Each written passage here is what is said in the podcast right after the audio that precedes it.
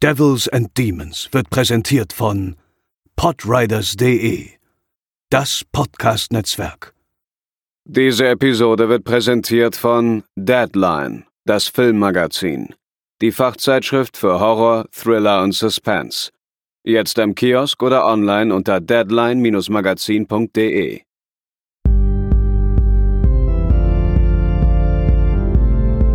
They're coming to get you, Barbara. For you. Moin Moin und herzlich willkommen zur 286. Episode von Devils and Demons, der Horrorfilm-Podcast. Ich bin der Chris und bei mir sind wie gewohnt Pascal, Hallo. Theresa Hallo. und André. Moin. Und wir reden heute über ein Relikt der späten 90er Jahre, über den Film Phantoms von Joe Chappelle. Und ähm, bei dem Film ist mir ein Thema aufgekommen, André. Und zwar habe ich mich gefragt, welche Settings, in denen Horrorfilme spielen, sind eigentlich jene, die ich am liebsten habe. Also zum Beispiel irgendwie, so wie hier, verschneite Kleinstädte irgendwo in den Rocky Mountains oder lieber ein Horrorfilm, der irgendwo auf einer Space Station spielt oder lieber irgendwo äh, in so einem Touri-Ort wie Touristas. Wie, ist es bei dir? Wo, also wo spielt für dich der ideale Horrorfilm? Welche Horrorfilme guckst du am liebsten oder welche Settings? Also ich mag ja so sehr so, so, so gotische Settings, ne, gerade so diese alte Bava-Sachen einfach, wo so ein bisschen, bisschen düster, mysteriös, vernebelt, sowas mag ich halt, ne, so alte Bogen oder sowas. Ähm, ist natürlich auch so sehr abgehalftert, aber so gerade die von, von früher, sag ich mal, dann die Stimmung ist schon ähm, das, was ich schon, schon gern mag. Natürlich im, im Slasher-Sinne ganz klassisch so die typischen Feriencamps natürlich, ne, also auch, auch so zum Genre geknüpft so ein bisschen. Ähm, und natürlich auch Space, ne? Ich bin ja auch ein, ein Space-Sucker, so. Das sind äh, natürlich auch äh, immer gern gesehene Settings bei mir. Ähm, du schon wieder Event Horizon getriggert bei dir, ne? es, gibt mehr Space Horror Filme als Event Horizon, Chris. Keine Sorge. Ähm, ja, aber nee, das, das wären so, so bei mir so drei, drei zur Auswahl, wo ich sage, ja, die, die sehe ich gerade genre-spezifisch dann auf jeden Fall oder sub, subgenre-spezifisch schon immer gerne. Ähm, und bei, also du hast eben schon Slasher angeworfen, so ein bisschen ähm, generell bei, bei Horrorfilmen lieber urbanes Setting oder wie ich eben schon vermutet habe und rausgehört habe, bei dir doch lieber so dieses abgelegene irgendwo in der Provinz oder so, wo eben nicht äh, vielleicht Polizei sofort erreichbar ist oder Hilfe erreichbar ist. Ja, Also so mit, das Camp, ne? mitten, mitten in der Stadt ist halt eh immer schwierig, ne? weil da musst du ja viel zurechtbiegen, wenn nicht sofort irgendwie 80 Einsatzleiter da sind, das irgendwen zusammenschießen, der gerade da irgendwas macht. Ähm, ich meine, außer, außer vielleicht von Predator, weil der einfach besser ist als die Menschen. Aber ja, nee, klar, so ab, abgelegen, wo man ein bisschen abseits der Zivilisation, wo man weiß, so, okay, da ist nicht sofort, da kriegt nicht sofort jeder das mit. Da hast du jetzt nicht 41 Teenies mit dem Handy, die sofort das mitfilmen, das auf TikTok hochladen, wenn jemand da mit einer Machete rumläuft. Ähm, klar, ist immer allein schon dankbarer, aber natürlich auch für die Stimmung wichtiger. Pascal, warum gibt es eigentlich so wenig Slasher, die im Mittelalter spielen? Nämlich gar keinen. Das wäre doch mal eine coole Idee, finde ich. Also klar, es gibt so, ne, André hat eben auch schon gesagt, so ein paar gotische Filme und irgendwo so alles, was so Hammer-Horror und so ist, die natürlich äh, äh, weit in der Vergangenheit spielen, aber jetzt so irgendwie so richtig im Mittelalter oder oder im alten Ägypten oder so. Irgend so ein Sla- aber trotzdem Slasher maskiert, der, der da rumläuft, das wäre doch was. Aber ich glaube, das ist das Production Value, das wäre einfach zu teuer für so einen Film, glaube ich. Ja, aber es, es stimmt, es ist interessant. Was ist mit Aber dem Fear Street? Ja, hab aber- ich auch gerade Achso, gut, der, ja, der spielt aber wieder, ja, zu, zu, noch zu modern irgendwie. Hexenzeit, wann spielt der? 17? Okay, auch Nee, 1666 war das, 16, oder? 1660. Wann war das Mittelalter? Ich will mich jetzt nicht als. Äh, Das geht früh schon. los. Das geht ab, das war lange. Das geht, glaube ich, ab 700 oder 600 nach Christus los. So, warte, das gucke ich jetzt nach. Aber ähm, ich kann mir sonst vorstellen, vielleicht, wenn du halt diesen geerdeten Slasher-Horror hast, im Sinne von, dass ein Killer rumläuft und das aber in so einer Zeit passiert, die halt dann wiederum weit weg von einem ist, aber auch ohne Fantasy-Elemente, dass man da vielleicht dann nicht so gut connecten kann. Keine Ahnung. Ich weiß nicht, ob das irgendwie. Ähm, wobei, gut, klar, auch Slasher können ja dann ihre ähm, fantastischen Elemente irgendwo beinhalten. Deswegen tatsächlich eine valide Frage, warum es nicht Ja, ne? generell auch so mehr Mittelalter-Horror gibt. mal, ne? da stellt sich nicht die Frage, warum benutzen ihre Handys nicht? Und da steckt, darf man nicht mal die Frage stellen, warum benutzen ihre Telefone nicht? Weil selbst die ja nicht in Frage kommen. Da musst du Ja. irgendwie auf so einen, irgendwie so, ich stelle mir gerade Scream 2 vor, so Sydney äh, und, und ihre Freunde, die, die, die, klettern da ja aus diesem Polizeiauto raus dort und während Ghostface doch da auf der Fahrerseite, glaube ich, sitzt, und das stellt die jetzt aber vor mit der Pferdekutsche dann. Ja, das wäre fantastisch. Wa- Was ist, Mittelalter geht roundabout von 500 bis 1500 nach Christus. Oh, da habe ich ja Glück gehabt, dass es tatsächlich vor Fear Street ist. äh, äh, Pascal, was, was ist so dein, dein, wo du sagst, okay, der Film spielt in diesem Setting, muss ich sehen? ja, amerikanische Vorstadt ist ja, glaube ich, dann, wenn man zumindest hier oft zuhört, bekannt. Äh, da ich davon großer Fan bin, dann auch äh, Sommercamps, Feriencamps, alles, was so in die Richtung geht, mag ich auch sehr. Und sonst bin ich aber auch bei Großstädten, gerade wenn es immer so ein bisschen Richtung entweder dystopisch oder auch vielleicht in eher fiktiven Universen, in so leichte, ähm, ja, Blade Runner Cyberpunk-eske Richtung geht, bin ich da auch großer Freund von. Oder auch, I don't know, Escape from New York, solche Settings, die so in die Richtung gehen, finde ich auch ähm, sehr, sehr gut.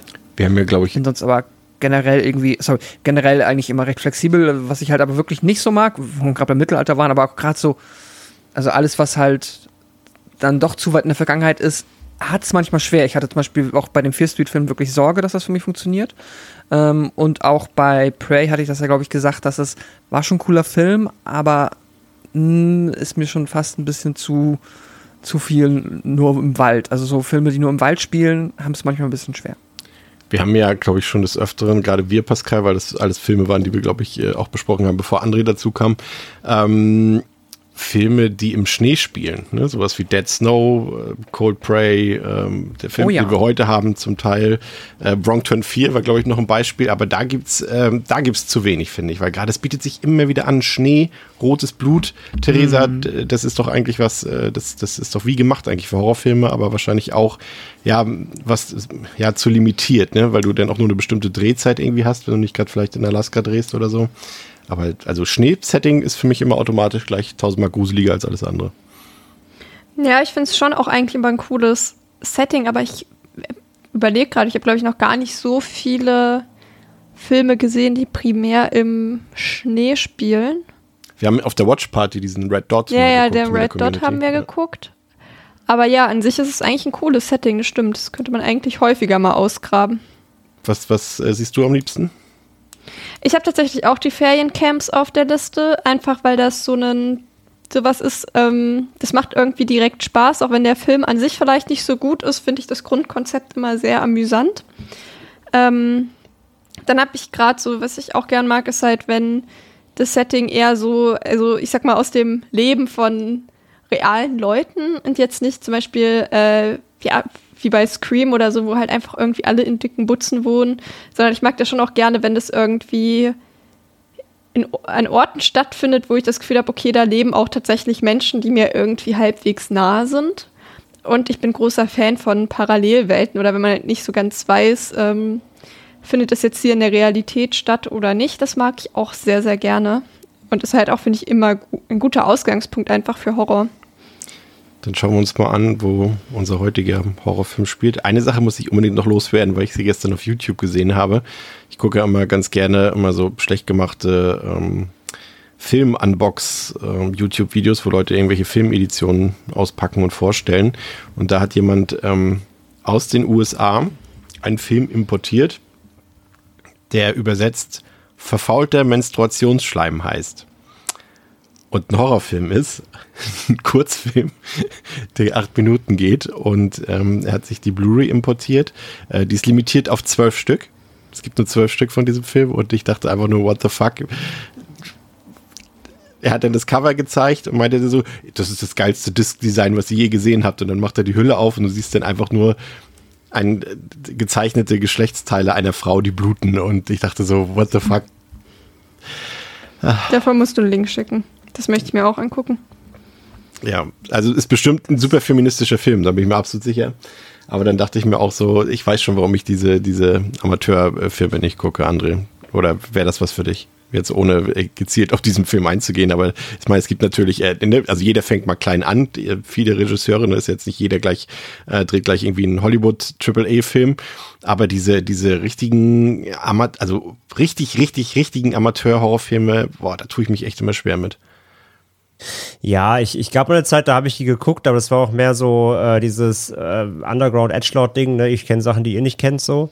Aber wenn man halt mal wirklich ehrlich ist, das wenigste davon ist wirklich gut. Also es gibt zwar ein paar, wo du merkst, okay, da ist eine Handschrift drin. Mr. Da wird Sito. vielleicht, da wird, Mr. Sito natürlich, genau, da wird vielleicht mal was draus, der, der upcoming Next Ariasta so. Aber ähm, ja, ey, ganz im Ernst, das meiste da irgendwie, ob es jetzt Camp Blood ist oder der ganze deutsche Underground-Kram, äh, so, da weißt du halt auch einfach rein von der Inszenierung, von der, von der, von der Regiearbeit und so weiter. Ähm, da, da, das wird sich nicht steigern irgendwo. Das ist halt einfach Filme machen aus, aus Bock, so, was ja auch okay ist, aber es ist halt in seltenen Fällen wirklich gut, qualitativ. Apropos Amateurfilme, kommen wir zu Phantoms.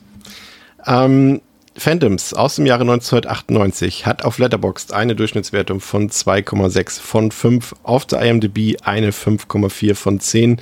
Ich habe jetzt leider nicht herausgefunden, wie teuer der Film war. Er war auf jeden Fall nicht ganz billig, ähm, aber man kann auf jeden Fall sagen, dass er äh, eine echte, er hat einen riesen Flop am Box Office war, er hat nur 5,5 Millionen Dollar eingespielt, was äh, zu dem Zeitpunkt echt eine absolute Katastrophe war. Ähm, der Film läuft 96 Minuten, ist freigegeben in Deutschland ab 16 Jahren. Wenn ihr den Film gucken wollt, könnt ihr den zum Beispiel digital bei Prime Video gucken. Ihr könnt euch die DVD kaufen für 5 Euro. Es gibt den Film auch auf Blu-ray als spanischen Import für 15 Euro. Also wenn ihr den Film sehen wollt, dann könnt ihr das relativ einfach machen. Als äh, Content Note ähm, äh, für diese Folge oder für diesen Film, für diese Folge nicht unbedingt, für diesen Film, ähm, es gibt tote Tiere in dem Film. Und zur Gewaltdarstellung beziehungsweise zur, zur ja, zum Gewaltgrad, Pascal, würde ich dem Film, ja, da habe ich echt überlegt, weil ich finde, der hat eigentlich gar nicht so viel, aber wenn es dann doch mal grafisch wird, ist es doch eigentlich wiederum fast relativ hart. Deswegen habe ich jetzt einfach mal so eine 3 von 5 gegeben, aber so am unteren Ende. Hm. Ich glaube, ich hätte 2,5 gesagt, 3, unteres Ende, ja, passt. Ähm, ist irgendwie halt durch die Art und Weise der Spezialeffekte und der Inszenierung hat das bei mir jetzt ist nicht irgendwie in die Bereiche gegangen, wo deine Augenbraue hochkam oder irgendwie ich dachte, wow. Also keine Ahnung, ist halt, ähm, ja, so Durchschnittskost, I don't know. Aber ja, nee, ja. das passt. Äh, Theresa, André, äh, seht ihr das anders oder stimmt ihr uns zu? Ich wäre auch so bei zweieinhalb bis drei von fünf. Ich denke mal, das passt ganz gut. Ja, zweieinhalb würde ich sagen. Also so, so derb ist ja nichts eigentlich, ja. Wunderbar. Regie geführt bei diesem Film hat kein geringerer als Joe Chappelle. Und jetzt werden einige äh, die Augenbraue nach oben machen, wie Pascal gerade gesagt hat. Denn ähm, ja, das ist der Regisseur großartiger Filme wie Halloween 6 und äh, The Skulls 2. Und das meine ich jetzt, ne, das klingt jetzt komisch, aber ich meine das völlig ironiefrei. Ich bin ja anerkannter Halloween 6-Fan. Ähm, aber es war tatsächlich so, dass Chappelle so Mitte bis Ende der 90er Jahre bei den Weinsteins äh, so ein bisschen als Wunderkind und zukünftiger Starregisseur galt. Deshalb durfte er eben Halloween 6 und Phantoms machen und hat ja auch, ähm, als Kevin Jager äh, bei Hellraiser Bloodline aufgegeben hat, hat er ja auch den Film zu Ende gedreht. Ähm, aber dann hat man scheinbar doch gemerkt, dass in ihm jetzt nicht so das riesige Talent schlummert, das man vielleicht vermutet hat. Und seine Filme waren ja auch durch die Bank Flops und deswegen hat er in der Folge dann auch nur noch ähm, Episoden größerer Serien wie The Wire zum Beispiel produziert und gedreht. Ähm, Pascal, was, du bist ja auch, ähm, jetzt unterstelle ich dir das einfach, du bist ja auch eine Leseratte. Und ähm, du bist keine Leseratte, ne? Nee, ich habe schon, also ich lese Bücher. Ja, gut. ähm, Phantoms ist ja eine Adaption auch ähm, eines Romans, der in Deutschland Unheil über der Stadt heißt, aus dem Jahre 1983, von Dean Koons. Und ähm, den kannte ich tatsächlich gar nicht und habe erst jetzt auch im Zuge der Vorbereitung ähm, erfahren müssen, dass er so neben Stephen King und Clive Barker mit der bekannteste äh, moderne Horrorautor ist, der halt lediglich das Pech hatte, dass seine Verfilmung oder die Verfilmung seiner Stoffe halt immer schlecht waren, aber seine Bücher sollen wohl sehr bekannt, mhm. äh, populär und auch äh, gut sein. Ähm, kanntest du Dean Koons irgendwie oder vielleicht sogar die Vorlage von Phantoms? Wenn ich mir jetzt so die Buchcover angucke und dann ja den Namen, dann habe ich den mit Sicherheit mal irgendwann äh, in der Buchhandlung gesehen, aber davon gelesen habe ich tatsächlich nichts und entsprechend die Vorlage auch nicht, nein. Okay. Wusste ich jetzt auch nicht, dass er da in der Zeit mal so ähm, auf irgendwie Augenhöhe mit King unterwegs war, ist mir auch neu. Ist ja auch ein bisschen verwunderlich, ne? Es ist, find, gerade wenn du den Vorspann siehst von Film mit den Opening Credits und auch so die Filmcover, da steht ja auch überall sein Name drauf, ne? also schon sehr prominent Mhm. irgendwie beworben. Deswegen dachte ich auch immer, hä, wer ist denn das eigentlich? Warum steht da immer irgendwie written oder irgendwie so based on Dean Koontz? Und ich kannte den auch nicht. Kanntet ihr den irgendwie, André oder Theresa? Nee, noch nie gehört vorher, aber ich bin halt auch kein, ich lese, ich lese ja nicht. ich bin ja, ich bin ja, ich bin ja, ich bin ja dann äh, ein, ein lesefaul Mensch. Ähm, von daher, keine Ahnung. Muss man ja auch nicht, ne? wenn die Filme so gut, äh, wenn die, die Stoffe so gut filmisch aufbearbeitet werden, wie das ja bei Stephen King und bei, bei Clive Barker immer so war zum Beispiel. Ähm, Theresa, du auch nicht, ne? Nee. Nee. Vielleicht äh, kennt ihr da draußen Dean Kuhns besser, dann äh, könnt ihr uns das gerne mal schreiben und äh, falls ja, äh, gerne auch Tipps geben, falls man da mal was lesen äh, sollte, ähm, abseits äh, von der Vorlage von Phantoms, würde mich auf jeden Fall mal interessieren. Ja, äh, produziert, äh, ich habe schon gesagt, wurde das Ganze von der Weinstein Company, also von auch von Dimension Films und da waren auch wieder ein paar Leute beteiligt, die eben schon an diesen Massenproduktionen auch mitgearbeitet haben, die wir hier auch zum Teil schon besprochen haben. Hier der Kameramann zum Beispiel, Kameramann zum Beispiel hat auch Prophecy 1 und 2 gedreht, der hat Kinder des Zorns 4 und 6, also als Kameramann geschossen. Also das ist auch wieder so diese, schon diese Massenabfertigung, die, die eben für die Dimension-Films ja auch irgendwie bekannt geworden ist. Aber ähm, macht doch mal bitte, ihr drei, ähm, das Poster auf von dem Film, das markante, ähm, das ja schon ein bisschen hässlich ist. Ne? Da sind wir uns, glaube ich, alle einig. Ähm, Das ist untertrieben, würde ich sagen. es ist untertrieben. Es gehört wirklich, glaube ich, zu den hässlichsten Postern, die wir hier je hatten äh, bei irgendeinem Film, den wir besprochen haben. Und es ist wirklich eine richtig fiese Fotomontage. Ich habe nachgelesen. Also sie haben sich nicht mal mehr die Mühe gemacht, irgendwelches Promomaterial für den Film irgendwie zu fotografieren. Und dementsprechend ist ähm, dieses Poster auch komplett zusammengeschoppt. Also das Bild von Ben Affleck rechts, ähm, das haben sie einfach ähm, auf ein Promoposter von seinem ein Jahr älteren Film Chasing Amy genommen.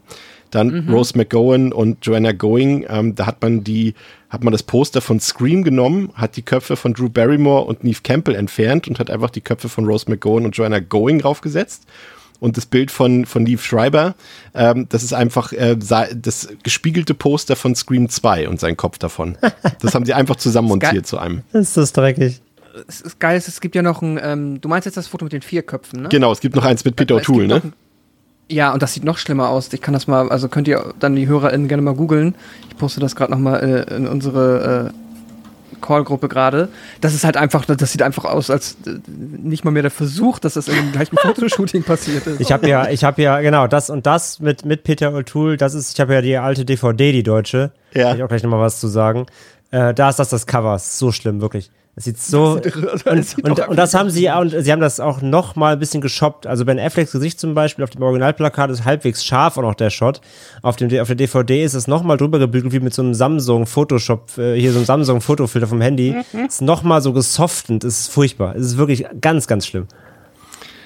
Oh Mann. Ja, allein dafür hat es sich schon gelohnt. Und irgendwie passt das auch alles. Ergibt das Ganze auch so ein gutes Bild zusammen, warum der Film vielleicht nicht so erfolgreich war in den Kinokasten. Allein wenn du das mit so einem Filmposter bewirbst. Also was soll da, wer hat da Bock? Also wer denkt, das ist was anderes als ein Fernsehfilm zum Beispiel, wenn du das Poster siehst. Aber äh, André, du kanntest den Film ja vorher schon, deswegen klammer ich dich mal kurz aus. Äh, Pascal und Theresa haben den Film vorher noch nie gesehen und deswegen würde mich bei den beiden mal interessieren, ähm, wie ihr rangegangen seid an dem Film, was ihr erwartet habt bei dem Titel, Theresa. Ähm, ja, ich habe Schlimmstes erwartet. Angesichts des Posters. Ah ja, hat schon angesichts der gewirkt. Tatsache, dass er 1998 entstanden ist, dass er ein, eine Wertung hat, wo man denken könnte, der Film könnte mittelmäßiger und egaler nicht sein. So sieht, typ, also sieht für mich so die typische Verlauf, Verlaufskurse, ah, Verlaufskurve auf Letterboxd aus. So Filme, wo ich eigentlich denken würde, das lohnt sich überhaupt nicht, die anzugucken. Ähm, genau, es sieht aus nach, das, äh, auch mit dem Poster, es sieht aus nach viel schlechtem CGI. Und ich dachte wirklich einfach nur, ich möchte das eigentlich überhaupt nicht gucken. Das kann nur schlecht werden. Ich hatte wirklich überhaupt gar keine Lust. Mit der Einstellung bin ich rangegangen. Pascal, wie sah es bei dir aus? Ähm, ja, es ist, war so eine lustige Mischung. Also es ist einerseits natürlich das Jahr 98, dann äh, Rose McGowan. Da ist natürlich dann direkt so, okay, wir sind hier irgendwie noch im Fahrwasser von Scream, mit, äh, auch mit Leaf Schreiber, also auch zwei SchauspielerInnen, die da auf jeden Fall beteiligt waren. Das heißt vielleicht so ein bisschen, dass dir das ein Film ist, der so aus der Richtung kommt. Ähm, und dann hatte ich aber auch allein vom Poster und so ein bisschen dann der Name, so ein bisschen The Faculty Vibes vielleicht Mhm. erahnt, Ja, dass das vielleicht was in die Richtung geht. Ähm, was erstmal cool ist, also beides per se. Wobei jetzt gut im Scream-Verwasser auch viel Schrott rausgekommen ist, aber ähm, ja, natürlich dann das Poster, es sieht halt schon richtig Müll aus. Es ist halt schon so, weiß ich, also das hat man halt, ich kenne das halt eigentlich immer eher nur noch von heute, wenn die jetzt halt immer diese B-Movies, wo man, ähm, wo es fünf Poster mit dem ähm, gleichen Foto von Bruce Willis gibt, äh, Ja. Filmposter gibt, weil sie halt da nur noch recyceln. Aber ich kenne halt zum Beispiel, ich mag die, die Kevin Smith, also gerade die, ähm, äh, die ähm, ja, New, New Jersey-Filme sehr gerne. Deswegen erkennt man halt auch einfach den Ben Affleck-Shot wirklich einfach easy wieder. Ähm, und das ist dann äh, wirklich sehr sad. naja, deswegen war ich, ich war sehr überrascht, weil ich den halt auch nie so richtig auf dem Schirm hatte und dann halt aber der Cast so, ja, natürlich schon irgendwo amtlich ist. Deswegen sehr, ich war sehr verwirrt, bevor ich reingegangen bin. Sehr gespannt vor allem. André, bei mir ist das immer so ein Film gewesen, bei dem ich denke, ah, jetzt habe ich richtig Bock, Phantoms zu gucken. Dann läuft so die erste halbe Stunde, ich denke so, geil, Mann, warum finden die Leute den Film alle so schlecht? Und dann kommt die zweite Filmhälfte. So ging es mir bis dato immer mit dem Film, aber ich habe mich irgendwie trotzdem äh, gefreut, den äh, heute mit euch zu besprechen. Wie ging es dir? Da hattest du schlechte Erinnerungen an den Film oder? Ähm, ich hatte tatsächlich ehrlicherweise so, sage ich mal, sehr schwammige Erinnerungen vor allem. Also ich habe den jetzt wirklich auch, ich meine, das sage ich ja hier öfter, dass ich gerade äh, solche Filme wirklich lange nicht gesehen habe, aber hier stimmt's auch doppelt. Also lass mich nicht lügen, den habe ich jetzt bestimmt 20 Jahre nicht gesehen. Also den habe ich wirklich, glaube ich, so Anfang der DVD-Ära, Anfang der 2000er zum, ersten, zum letzten Mal gesehen äh, und seitdem nie wieder. Von daher, ähm, ja, ich kannte ihn, aber so, ich kannte auch noch sehr prägnante Szenen und hier und da, aber vieles war auch weg. Ähm, aber ich gebe dir auf jeden Fall schon mal, ohne jetzt schon zu viel Vorstellung zu machen, auf jeden Fall vom dem Grundprinzip auf jeden Fall recht, genau. Du bist erst so, okay, krass, der Film legt echt schnell los und hm, hm, hm, hm. und dann kommt die zweite Hälfte. ja, das, das, das, was- so ging es mir auch, ja. Und was da, was da auf sich hat, das hört ihr nach der Werbung. Nein. Äh, das hört ihr jetzt. Pascal, steigen wir in den Film ein. Sehr gerne. äh, Dr. Jennifer Paley bringt ihre Schwester Lisa in den Ferienort Snowfield, Colorado. Ein kleines Skigebiet in den Rocky Mountains, wo Jenny als Ärztin arbeitet. In der Stadt angekommen, finden die Schwestern außer ein paar Leichen niemanden vor. Zunächst hegen sie den Verdacht, dass ein Serienmörder in der Stadt sein Unwesen treibt. Die Schwestern stoßen auf die abgetrennten Köpfe des Bäckers und seiner Frau in einem Ofen, als sie von Sheriff Bryce Hammond, einem ehemaligen FBI-Agenten, und seinen Hilfs-Sheriffs Stu Wargle und Steve Shanning gefunden werden. Hammond und seine Hilfs-Sheriffs untersuchen die Morde. Die Gruppe kommt in einem nahegelegenen Hotel an und findet die Aufschrift eines Opfers am Spiegel. Timothy Flight. Shannon geht weg, um ein Geräusch, Geräusch draußen zu untersuchen, kehrt aber nicht zurück. Die anderen finden nur seine Waffe, seinen Hut und seine Schuhe, während der Rest von ihm verschwunden ist. Sie kehren zum Büro des Sheriffs zurück, um Hilfe anzufordern und Straßensperren rund um Snowfield zu errichten. Die Gruppe erhält einen seltsamen Telefonanruf, wird aber durch den Angriff eines bizarren, mottenartigen Wesens unterbrochen, das Waggle das Gesicht abreißt, bevor Hammond es töten kann. Lisa begegnet Waggle später auf der Toilette. Sie kehren schnell zum Leichenschauhaus zurück und finden seine Leiche nicht mehr vor. Hammonds FBI-Kollegen treffen auf Flight, einen britischen Akademiker, der die Theorie vertritt, dass die Stadt dem An- Ancient Enemy zum Opfer gefallen ist, einem Wesen, das er allgemein als leibhaftiges Chaos bezeichnet. Es löscht regelmäßig ganze Zivilisationen aus, darunter auch die der Maya und der Kolonisten von Roanoke, Roanoke Island. Ja, vielen Dank. Ähm, Theresa, äh, meine Eingangsfrage, die kam natürlich nicht von ungefähr, ähm, sondern sie ist mir eingefallen, als ich den äh, Film jetzt im Zuge des Podcasts äh, natürlich nochmal gesehen habe und mir wieder aufgefallen ist, wie genial ich dieses Setting von dem Film finde. Also ist generell, du hast so eine kleine, abgelegene US-Kleinstadt. Also erstmal schon, das ist schon mal cool. Das mag ich immer. Das haben wir ja, glaube ich, auch am Anfang schon so alle gemeinsam festgestellt. Das ist, glaube ich, so das, was wir auch gerne mögen. Denn es ist aber auch noch so quasi, äh, wirkt zumindest wie umschlossen von, von einem Gebirge hier. Ne? In dem Fall sind es, glaube ich, die Rocky Mountains. Ne? Wurde ja auch, glaube ich, in Colorado gedreht.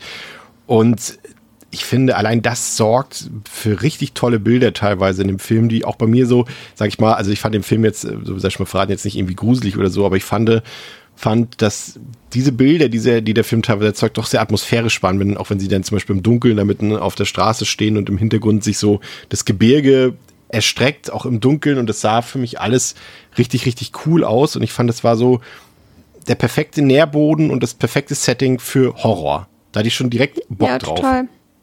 Ja, mir ging es auch so, als es losging, war ich direkt so, oh, was ist denn das? Das sieht ja alles total cool aus, ähm, weil ich das halt eben auch sehr gern mag.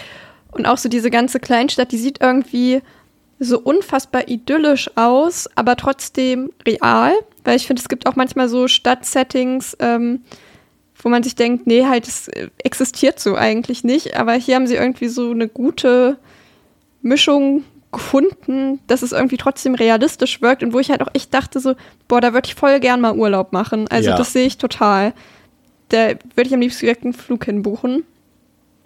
Und gleichzeitig aber eben dadurch, dass es so durch, ähm, ich meine, man sieht ja auch so, die beiden Schwestern tragen ja auch Winterkleidung und dann eben mit den Bergen und so hat es trotzdem auch irgendwie so was Abgeschottetes, was so eine Bedrohung auch irgendwie ausstrahlt. Das hat mir sehr gut gefallen. Ja, mich hat das auch so ein bisschen an den ersten Rambo-Film erinnert. Der hat ja auch so eine ähnliche Kulisse. Und ähm, das hm. fand ich wirklich, äh, Pascal, äh, irgendwie, ja, ich weiß nicht. Also ich habe mich total verliebt da und ich dachte so, das Setting, das würde ich gerne öfter haben irgendwie.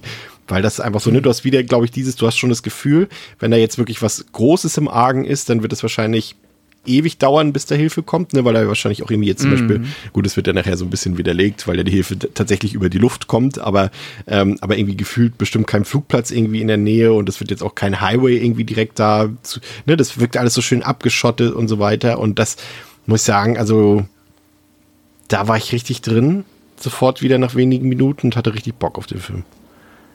Ja, also das Setting hat mir auch direkt sehr, sehr gut gefallen ähm, ja, idyllische, malerische Kleinstadt irgendwo äh, in den Rocky Mountains ist, ja, da ähm, ist, sind wir halt auch direkt so irgendwo.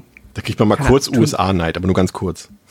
Ja, äh, ja, oder auch mal nicht. Also ich hab, bin da schon sehr, äh, äh ja, auch äh, sehr sehnsüchtig, das irgendwann mal äh, selbst in Persona zu erkunden, diese kleinen Orte. Das ist schon, ist schon alles äh, unangenehm hübsch. Also, ja, und ich mag halt auch dieses äh, Twin Peaks ja, an dem Setting. Ähm, das äh, kommt da halt irgendwie auch voll raus. Das ist, ist einfach cool. Ich äh, mag das in Filmen, Videospielen, überall, in allen Medien sehr gerne. André, du auch gleich mittendrin gewesen, dank des schönen Settings? Ja, das von den Settings und halt vor allem, weil es so schnell halt auch sich ausspielt, ne, das mhm. Setting. Also ähm, du hast ja sonst oft irgendwie, äh, das ist halt noch erst rumdümpel, du hast langen Aufbau, ähm, aber hier ist ja wirklich direkt, es geht eigentlich instant los und das Setting kommt auch direkt zur Geltung, weil es eben schon, also ist ja nicht so, dass du irgendwie in eine Stadt kommst, die ist voller Leute und irgendwann sind alle weg, sondern du kommst schon an, es ist schon eine Geisterstadt quasi und du hast direkt diesen Mut, du hast direkt das Setting, du hast direkt die, die Atmosphäre da, ähm, so, du hast direkt diese Ungewissheit, direkt dieses Mysterium und das funktioniert, finde ich, super, weil der Film sich da überhaupt keine Zeit lässt und keine, ähm, ja, erstmal rumplänkelt, sondern nicht direkt da reinwirft. So, das ist, das finde ich funktioniert halt super bei dem Film. Ja, finde ich auch. Das ist, der hat einen sehr, sehr schönen, schnellen Einstieg. Ne? Man wird irgendwie sofort schon konfrontiert mit dem, was da ist. Also natürlich nicht das Mysterium, aber wir wissen sofort, dass da ein Mysterium ist, weil wir halt unsere Hauptfiguren, soll ich gerade die Namen vergessen, Jenny und ähm, Lisa, oder? Ja, ja Lisa, Lisa, weil sie eben direkt äh, vor vollendete Tatsachen gestellt werden. Ne? Die Stadt ist leer, plötzlich finden sie Leichen und ähm, da hat der Film halt direkt schon sein, sein, seine ersten Aspekte aus, ausgespielt. Und was natürlich ebenfalls, ähm, André, ins Auge fällt, wir haben natürlich eben schon ein bisschen drüber gesprochen, als wir über das Poster abgelästert haben, aber durchaus ja eine interessante Besetzung. Ich meine, wir haben hier Ben Affleck noch relativ am Anfang seiner Karriere. Das ist ja, glaube ich, auch der, also nicht glaube ich, das wissen wir ja, dass der Film ja auch ähm, auf äh, dem der berühmte Satz von Jason Hughes da äh, sich äh, beruft, ne? Affleck, you're the bomb in Phantoms, yo, in äh, ja. Jane's Silent Bob 2 war es, glaube ich, oder im ersten? Zweiten, ne? Naja, es, es, gibt ja, es gibt ja nur einen. Also es gibt ja nur Schlägt zurück. Genau, aber die beiden sind ja sonst auch in äh, Thomas B. Chasing Amy sind sie mit, wobei gut, der war davor. Naja, überall. Er ist ja auch in Dogma und so, Mallrats so, und so weiter. Auch noch, stimmt, ähm, ja. Aber ja, ja, es gibt ja diesen einen Satz von wegen, äh, genau, du, du warst der Hammer in Phantoms, ja, ja, genau. Äh, ja, da ist ja immer so rezitiert. Und äh, er wirkt auch ein bisschen komisch. Ne? Und ich habe das Gefühl gehabt, dass das irgendwie bei der kompletten Besetzung, vielleicht abgesehen von Peter O'Toole und Leaf Schreiber so ein bisschen war, dass das alles sehr hölzern war. Dass irgendwie gerade bei Ben Affleck hatte ich den Eindruck, dass sie ihm irgendwie die Zeilen irgendwie immer erst vor der Szene zum ersten Mal gegeben haben zum Lesen und er sie teilweise auch abliest. So teilnahmslos wirkt auf mich und sieht auch ehrlich gesagt ein bisschen lächerlich aus, finde ich, mit seinem Cowboy-Hut. Und auch irgendwie die anderen SchauspielerInnen, ja, irgendwie so richtig, weiß ich nicht. Also mir hat eigentlich ehrlich gesagt nur Leaf Schreiber gefallen. Der hatte so ein bisschen Bock, was draus zu machen aus seiner Rolle, aber die anderen, weiß ich nicht. Und dabei liest sich das eigentlich so gut, ne? Weil Rose McGowan, Pascal hat es vorhin ja auch schon gesagt, Ende 90er Jahre. Ich meine, sie war quasi ja schon so ein bisschen auch der Inbegriff von Coolness, glaube ich, so, ähm, nach Scream und was sie danach äh, gemacht hat. Aber so richtig aufgehen tut die Besetzung eigentlich, also für mich zumindest nicht. Wer? Das war, achso, ganz am Anfang habe ich André gesagt. war zu, zu viel Pause zwischen Name ja. und äh, ähm, nee, also das ist halt, es ist halt so ein Typecast irgendwo, aber auch so ein 90s, also ein End-90s Typecast. Alle, alle, die da gerade irgendwie so ein bisschen Aufschwung hatten, die irgendwo gerade, ähm, ja, weiß ich nicht, so mit Gold aus Charmed und so weiter. Und also du hast halt viele Gesichter gehabt, die kannte man so. Ähm, aber sie wirken auch so ein bisschen random zusammengewürfelt für den Film wie du schon sagst, ich fand auch, dass die meisten nicht gerade zeigen, dass sie auf das Projekt richtig Bock hatten, sondern es wirkt schon irgendwie, weiß ich nicht, als ob sie irgendwie in der Vertragsfalle gerutscht sind oder ob sie beim Gefallen geschuldet haben. Also sehe ich auch so, Lief, Lief Schreiber gibt sich auch am meisten Mühe, weil er auch ja. einfach das Arschloch spielen kann, das kann er ja einfach gut. Und da geht er auch, finde ich, schön drin auf. Ähm, das ist auch, also äh, das sage ich selten, weil mir solche Charaktere wie er eigentlich in der Regel auf den Sack gehen. Oder natürlich soll, soll man sie auch nicht mögen. Aber ich fand ihn immer noch am interessantesten, weil er der Einzige mit Ecken und Kanten in dem Film ist. Ähm, und, und, der, und der Rest, der schiebt sich da so ein bisschen, bisschen durch, ähm, wie, so, wie so eine Vertragsarbeit. Von daher, also aufgrund jetzt irgendwie großer schauspielerischer Leistung, guckt man den Film auf jeden Fall nicht, nee. Nee, und dann, wenn sich dann auch noch so jemand, ich meine, Peter O'Toole, ne, ich glaube, äh, ich weiß jetzt gerade nicht aus dem Kopf, ich gucke jetzt auch gerade nicht nach, aber ich glaube, er hat ja auch irgendwie ultra, ich weiß jetzt nicht, wie viele Oscars er gewonnen hat, äh, keine Ahnung, ähm, aber er war auf jeden Fall super oft nominiert und gilt ja auch irgendwie als einer so der, ja, das ist so ein richtiger Schauspieler, den kennt irgendwie jeder, den kennt meine Oma, den kennt meine Mutter, den kennt irgendwie jeder. Und, und so ein renommierter Schauspieler, ne? Und dann verirrt er sich hier so gegen Ende seiner Karriere in so einem Film wie Phantoms. Das ist schon irgendwie verwunderlich. Aber er ist, habe ich das Gefühl gehabt, Pascal, noch irgendwie so, dass er Profi genug ist, zu wissen, okay, das ist totaler Mist, in dem ich hier gerade mitspiele, aber ich gebe mir trotzdem noch so Mühe. Also ich, ich bewahre meine Professionalität. So, das ist sein Maximum, was er hier noch reingibt, habe ich das Gefühl. Hm. Ähm, ja, ich finde auch, also er, ähm, äh, bei ihm habe ich auf jeden Fall das Gefühl, dass er äh, am Start ist und äh, versucht dann auch äh, da seiner Rolle gerecht zu werden. Bei Lief Schreiber, das wäre dann auch etwas, den, den, hätte ich halt auch nochmal ein Ausrufezeichen hintergesetzt. Bei den anderen, äh, ich, also ich finde es halt so vom Casting teilweise einfach ein bisschen unglücklich. Ich finde zum Beispiel per se finde ich jetzt äh, den Auftritt von Ben Affleck auch nicht schlecht. Ich nehme ihm nur in dem jungen Alter nicht den Ex-FBI-Agenten ab. Das ist halt grober Unfug. So, sieht halt aus wie 20. So, von mir aus kannst du jetzt De so Deputy Dewey oder so sein, aber nicht irgendwie Ex-FBI-Agent, der jetzt Sheriff ist und so. Also das ist halt äh, irgendwie, keine Ahnung, da ist der Lebenslauf so um zehn Jahre verrutscht. Ich glaube, so weit ist er noch nicht.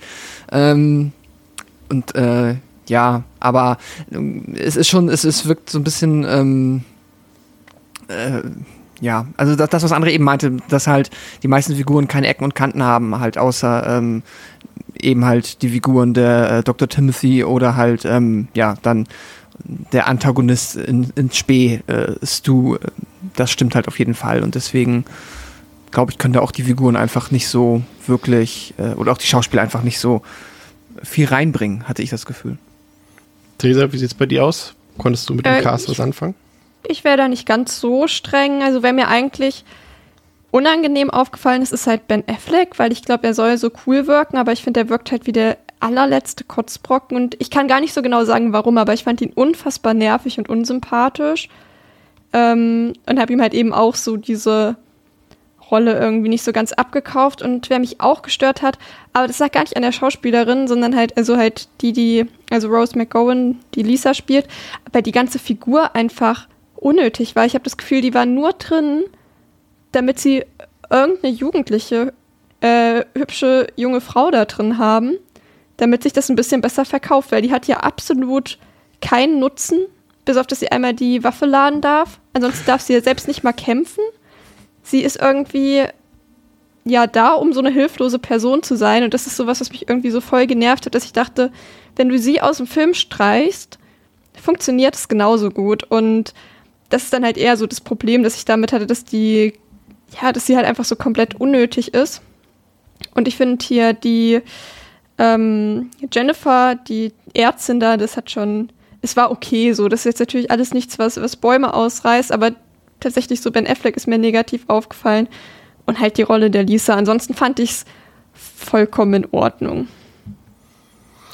Ja, Theresa, wir bleiben mal gleich bei dir ähm, als unsere Videospiel-Konnoisseurin hier. Ich muss gestehen, ähm, dass die, mich die ersten 20 bis 30 Minuten sogar sehr an, an, an Videospiele erinnert haben, weil das irgendwie dieser, der Aufbau irgendwie so funktioniert hat, dass sie so durch verschiedene Räume gehen, durch verschiedene mhm. Gebäude und nach und nach so Dinge entdecken, die sie quasi enträtseln und entmystifizieren müssen. Und äh, habe dann, ähm, weiß ich mal so ein bisschen ähm, mit der Silent Hill Spielereihe beschäftigt hat, äh, der wird äh, sich wird in Erinnerung rufen, dass Phantoms ja neben Jacob's Ladder auch eine der cineastischen Inspirationsquellen für die komplette Silent Hill Spielereihe war. Und wenn man das jetzt gerade so den Anfang sieht, die erste halbe Stunde, vielleicht sogar die erste Filmhälfte, ja, der kommt auch gar nicht drum herum, ne, irgendwie das irgendwie alles wieder zu ja, entdecken, ne, die, als zum Beispiel die Szene, als sie dort zu fünft im Dunkeln auf der verlassenen Straße unterwegs sind, dann plötzlich die Sirenen angehen, Alarm, Hupen und man auch so einen Gänsehautmoment davon hat, ne, dieses ganze Erkunden dieser leeren Stadt, das ist halt komplett das, was später auch Silent Hill gemacht hat. Oder ich glaube, das erste Silent Hill war sogar im selben Jahr, ne? wenn ich mich nicht ganz irre. Nee, pass Aber auf. Der war 99. Pa ja, genau. Pa pass auf, ich saß nämlich gestern vor dem Film, dachte mir so, Alter, haben die von Silent Hill geklaut. Ja, ja. und dann nach dem Film nochmal geguckt und ich so, ah, nee. Beziehungsweise heute erst gecheckt, so, nee. Nee, nee, Moment der Film ist 98. Ich hatte nämlich die ganze Zeit Silent Hill 1 auf der PS1 bei 97 eingeordnet. Und das wäre ein Jahr später gewesen. Aber nee, tatsächlich was andersrum, ja. Ähm, ja, ich finde auch, das ist schon auffällig, gerade auch halt eben so mit der verschneiten Kleinstadt. Und wie du sagst, so, ich habe auch am Anfang, als sie so durch die verschiedenen Häuser gegangen sind, hatte ich auch so dieses Gefühl, sie wissen gar nicht so recht, wonach sie suchen. Aber wenn sie auf was treffen, was relevant ist, werden sie es schon bemerken, so wie das ja auch in einem Videospiel irgendwie ist. Dass man manchmal gar nicht so ganz weiß, wonach man eigentlich sucht, aber wenn man auf einmal irgendwie, weiß ich nicht, in, ins große Krankenhaus reinkommt, geht man davon aus, dass man hier irgendwie richtig sein muss. Mm. Und dann halt aber eben auch so dieses Feeling von dieser Kleinstadt eben, weil das ja auch auf Gut, das verschwimmt ja, glaube ich, mit den Silent Hill-Reihen nach hinten raus ein bisschen, wenn es auf einmal eine U-Bahn gibt oder so. Ja. Aber gerade der erste Teil, da hat man ja wirklich das Gefühl, das ist halt eben exakt so eine Kleinstadt, wie sie einem dort auch präsentiert wird. Nur, dass man die Berge halt nicht sehen kann, weil man generell nicht so viel sehen kann. Und fand ich sehr, sehr stimmig. Deswegen hat mich das auch gerade so am Anfang total abgeholt.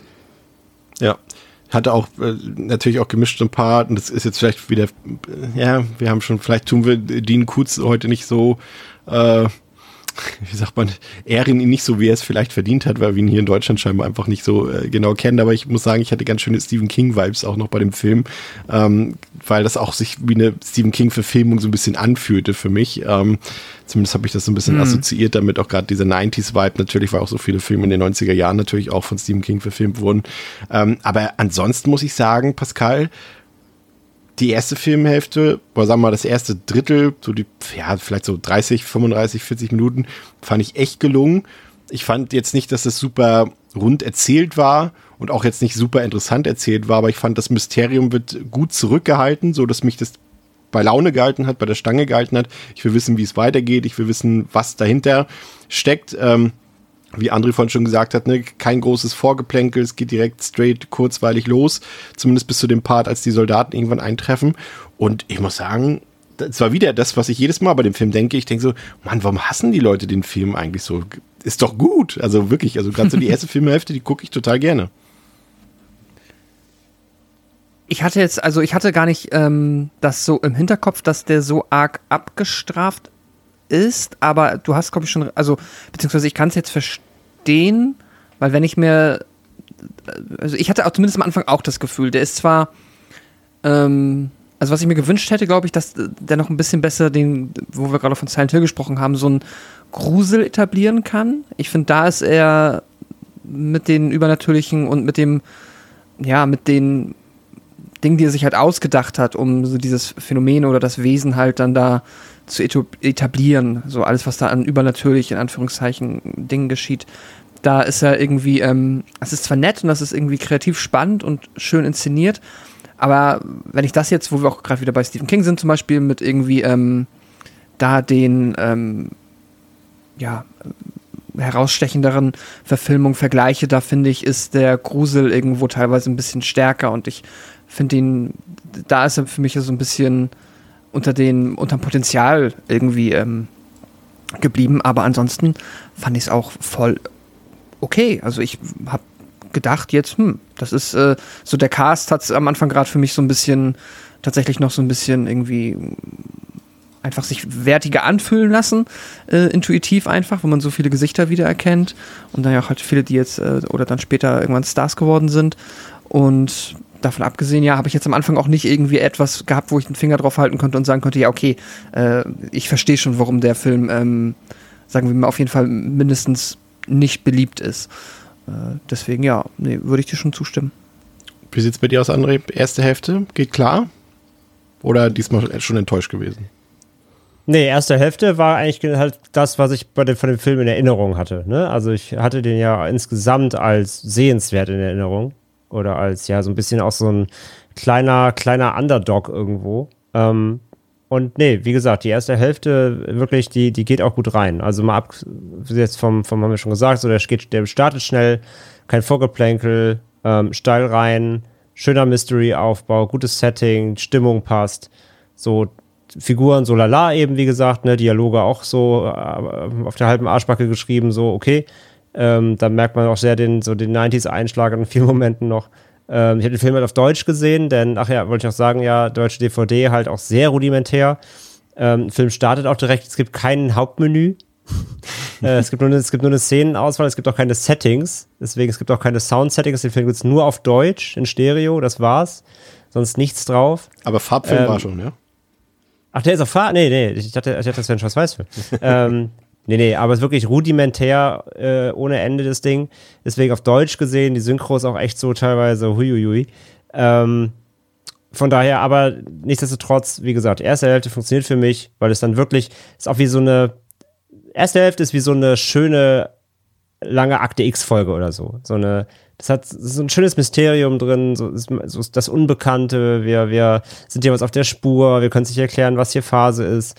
So, das funktioniert für mich äh, sehr, sehr gut. Und äh, beziehungsweise generell die, die Thematiken oder die, das, was der Film da anspricht, so im, im Horror-Setting, sind so voll meine Tropes und die haben für mich auch wieder echt gut funktioniert. Ja, finde ich äh, so ein guter Einwand, äh, die X-Files-Vibes und auch so ein bisschen Outer Limits, also auch wieder so diese typischen 90er-Jahre-Serien, ne? Ja. Die, hat, die hatte ich auch äh, komplett alles, was so mit Mystery da so am Hut hatte, das findet man hier irgendwie auch wieder. Theresa, wie hat dir das erste Drittel gefallen? Ähm, sehr gut. Also ich war wirklich total positiv überrascht, weil ich ja wirklich den größten 90s Trash-Rotz erwartet habe und dann wirklich gut unterhalten war, auch so ein bisschen schaurige Stimmung doch bei mir aufgekommen ist und auch so, dass ich mir dachte, oh, wie, wie sie das wohl auflösen wollen und so. Ich war da schon auch interessiert weiterzugucken. Also sehr positiv überrascht. Pascal, wie geht's weiter?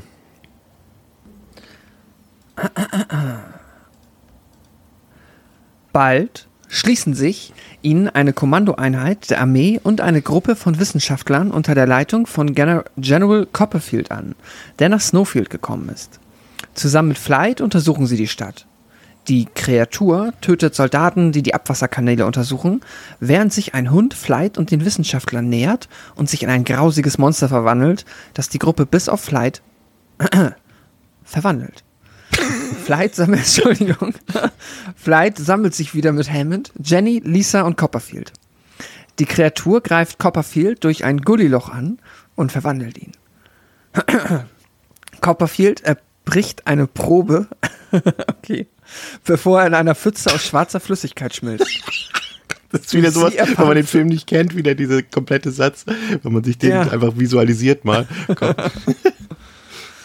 Durch sie erfahren Flight und die Gruppe die Natur des alten Feindes. Es stellt sich heraus, dass es sich um eine auf der Erde lebende, amöbenartige Lebensform handelt, die ihre absorbierten Opfer nachahmt, während sie deren Wissen erlangt. Der Feind erschafft Phantome als vorübergehende Abtrennung, durch die er handeln kann, bevor er sie wieder absorbiert. Verstehe. Darüber nicht wahr? Darüber hinaus absorbiert der Feind alle Gedanken seiner Opfer, was ihn extrem intelligent macht und aufgrund der Wahrnehmung, die die früheren Zivilisationen von ihm hatten, hält er sich selbst für einen Gott. Er hat alle vorherigen Ereignisse so arrangiert, dass Flight der Kreatur helfen kann, ihre Existenz der Welt zu offenbaren. Flight erfährt auch, dass der Körper der Kreatur physiologisch fast identisch mit dem von Erdöl ist und von Bakterien getötet werden könnte, die mit Hilfe von Bioengineering auf die Aufnahme fossiler Brennstoffe eingestellt sind. Nicht wahr? Sie kommen zu dem Schluss, dass sie mit der begrenzten Menge an Bakterien, die ihnen zur Verfügung steht, die Bakterien in den Kern im Hauptkörper des Feindes einschleusen müssen. Ja, äh, fassen, das waren viele Worte. Fassen wir das mal, äh, danke Pascal, fassen wir das mal, André, zusammen. Der Film zeigt uns hier jetzt ähm, ab der Hälfte ungefähr so eine Mischung, würde ich sagen, aus Carpenters The Thing, aus Invasion of the Body Snatchers, mit ein paar klassischen H.P. Lovecraft-Elementen, ne? Hier so Ancient Enemy und sowas. Das ist natürlich irgendwie schon die, wie heißen die nochmal bei, bei Lovecraft, die großen Alten? Nee, wer ist die? Ja, ja, große Alte. Genau, und so, ne, das geht natürlich auch schon ein bisschen so in diese Richtung, ne, diese Wesen, die wir nicht beschreiben können, die so krass sind, sage ich jetzt mal, dass wir sie einfach nicht mit menschlichen Worten äh, beschreiben können oder, oder zeigen können und so weiter. Und, und das, äh, ja, hm, weiß ich nicht so recht. Das war mir doch ein bisschen zu, zu viele Versatzstücke aus Filmen, die ich schon kannte, die ich aber durch die Bank besser finde, als das, was Phantoms daraus macht. Ja, das, stimmt. Also die Versatzstücke sind eigentlich, eigentlich cool. Mhm. Für meinen Geschmack ist es fast ein bisschen doch zu erklärbar technisch. Also ne, gerade durch, durch den Charakter Peter O'Toole, der dann da äh, irgendwelche weisen, weisen Sprüche noch ablässt. Also spätestens, wenn sie dann anfangen, das, das, das, das, also als, als fast schon als Mineral zu beschreiben, ja, also eher so eine Art Parasit oder Wurmgetier, als jetzt wirklich was ähm, über extraterrestrisches oder außerweltliches oder so. Also ähm, versucht er doch sehr wissenschaftlich an das, das, Ganze, das Ganze ranzugehen irgendwo äh, in Teilen. Aber vom, vom Kern her ist es schon irgendwie alles, alles cool. Ähm, ich muss einfach nur sagen, die äh, zweite Hälfte, so ab, also ab dann, sie, ab wann sie dann in, in seinem, in seinem äh, Forschungs äh, hier Caravan da irgendwie sitzen, ne? Mhm. Ähm, sein Wohnwagen ab da muss ich sagen, hat der Film echt ein krasses Pacing-Problem einfach. Ja. Was ja. halt leider die ganzen guten Versatzstücke, die drinstecken, echt mürbe macht, so einfach. Weil er verlässt sich dann halt auch sehr auf das erstmal Tell, Don't Show. Also jetzt erstmal, erstmal unterhalten sie sich halt ewig drüber, was könnte es sein. Und es gibt zwar dann ein, zwei Effekte oder auch wie sie zeigen, ne, wie, wie sich das, das etwas irgendwie verwandeln kann, ne, so in alles, was es jemals irgendwie aufgenommen hat und bla bla bla. Aber es wird schon sehr, sehr erklärbarmäßig und ähm, der gerät dann so krass ins Stocken und weiß auch nicht so richtig, wohin mit sich, finde ich dem, dem, ich finde, dem, dem fehlt dem fehlt Highlight-Finale. Also irgendwas, so, der, der wird dann sehr rudimentär, so, es gibt dann zwar noch diese coolen Momente mit, ne, wenn die da mit diesen Anzügen stehen und dem, mit dem schwarzen Glipper und so weiter. Es gibt ja immer wieder coole Shots und coole Einzelmomente. Aber so insgesamt, ey, da hat der so einen Tempo-Einbruch und eine, da fehlt, der, der, der nimmt die ganze Dynamik plötzlich raus, die die erste Hälfte irgendwie hat. Ähm, was halt echt schade ist, weil es eben die ganzen äh, wie gesagt, positiven Versatzstücke echt so ein bisschen verschluckt dann. Ich finde, ähm, also ganz so extrem fand ich es nicht. Ähm, ich finde, der hat so ein paar, auch so ein paar Einzelszenen, die Szene mit dem Hund zum Beispiel, die fand ich ziemlich cool. Ähm, und ich fand auch ein paar Sachen, äh, da gebe ich dir dann auf jeden Fall wieder recht, äh, die dort erzählt werden, die ich super spannend äh, fand, äh, die ja auch teilweise auch äh, stimmen, ne? Diese Flat Warm Theory, von der dort gesprochen wird, ne? dass irgendwie, ähm, dass die quasi Fleisch fressen, diese Wesen, und dadurch das Wissen ihrer Opfer sozusagen oder ihrer Speise aufnehmen. Das fand ich super spannend. Und ich fand es auch irgendwie das hat bei mir auch eine kurze Gänsehaut verursacht, als dort erklärt wird, dass dieses, dieses Wesen irgendwie dafür verantwortlich ist, dass irgendwie, das ist natürlich Quatsch, äh, das ganze Population irgendwie ausgelöscht wurden, ne? Dass es quasi so eine Art Macht ist, die, die irgendwie, ja, gottesgleich ist und da irgendwie, was haben sie dort erzählt, die Maya ausgelöscht haben. Das fand ich super spannend. Das fand ich auch irgendwie schaurig. Ähm, aber ja, man sieht halt davon nichts, ne? Und das ist halt tatsächlich irgendwie für mich auch so ein bisschen ein Problem gewesen. Aber gleichzeitig funktioniert ja Lovecraft auch so ein bisschen so, ne? Dass wir das jetzt nicht unbedingt immer zu sehen bekommen müssen, sondern uns dann selber überlegen müssen, wie das aussah oder wie das aussehen könnte mhm. und so weiter. Ähm, also ja, ich weiß nicht so ganz. Theresa, du hast damit weniger Probleme gehabt, ne? Ja, ich habe damit, also es ist schon was, was mich auch so ein bisschen gestört hat und ich gehe schon auch mit den Pacing-Problemen mit, die der an der Stelle halt einfach hat, weil man sich denkt, okay, warum zur Hölle hängen wir jetzt hier in dieser, in dieser Mini-Forschungsstation da rum? Und warum tun wir das so lange? Ähm, aber allgemein dachte, weil, hatte ich eher so ein bisschen Angst davor, dass wir dann das endlich zu sehen bekommen, weil, naja, 90er Jahre CGI, hm, dachte ich mir so, ob ich das überhaupt sehen möchte oder ob wir es nicht vielleicht besser auch so ein bisschen im Verborgenen halten. Ähm, und häufig ähm, finde ich, sind das dann auch Filme, die, ja, wo es da manchmal so ein bisschen an, an Logik mangelt. Und deswegen fand ich es gar nicht so verkehrt, dass da ein bisschen was zu erklärt wurde, aber ja, es nimmt schon zu viel Raum ein, da würde ich prinzipiell schon mitgehen, aber ich glaube, mich hat es nicht so doll gestört in dem Moment wie euch einfach. Ich finde auch, Pascal, dass der Film ist ja so ein bisschen, der beschäftigt uns ja mit schleichendem Terror, ne? der sich auch so langsam entmystifiziert, äh, nach und nach entfaltet. Und ich habe das Gefühl gehabt, dass Joe Chappelle da auch wahrscheinlich einfach nicht der richtige Regisseur ist. Ne? Also wenn du dich auch so ein bisschen erinnerst an Halloween 6 vielleicht noch, der hat ja schon auch wieder so diesen, diesen typischen MTV-Stil, ne, mit sehr viel, ähm, ja, so, wie sagt man, ja, so, so ein krasses Editing, so ein sehr hektisches, so ein sehr schnelles. Und da gibt es ja auch später diese eine Szene, glaube ich, war das die, wo war denn das mit den, so eine richtig üble Szene, die richtig, richtig, richtig, richtig kacke zusammengeschnitten war. Ich überlege gerade, was das war. Ähm, fällt mir bestimmt noch wieder ein, aber wo das so richtig auffällig war, wo das irgendwie gar nicht zusammengepasst hat. Und, achso, die, die Szene mit den Soldaten in der Kanalisation. Das war das, mhm. was so völlig absurd geschnitten war. Und auch diese Zooms auf so einzelne Gegenstände und das sah halt wirklich aus wie Halloween 6 und ich glaube, das hat irgendwie nicht so ganz zu diesem eher langsamen Horror gepasst, den der Film vielleicht eigentlich erzählen wollte. Ich fand irgendwie, das hat nicht so ganz zusammengepasst, aber vielleicht hat es auf dich besser gewirkt, das Ganze. Hm.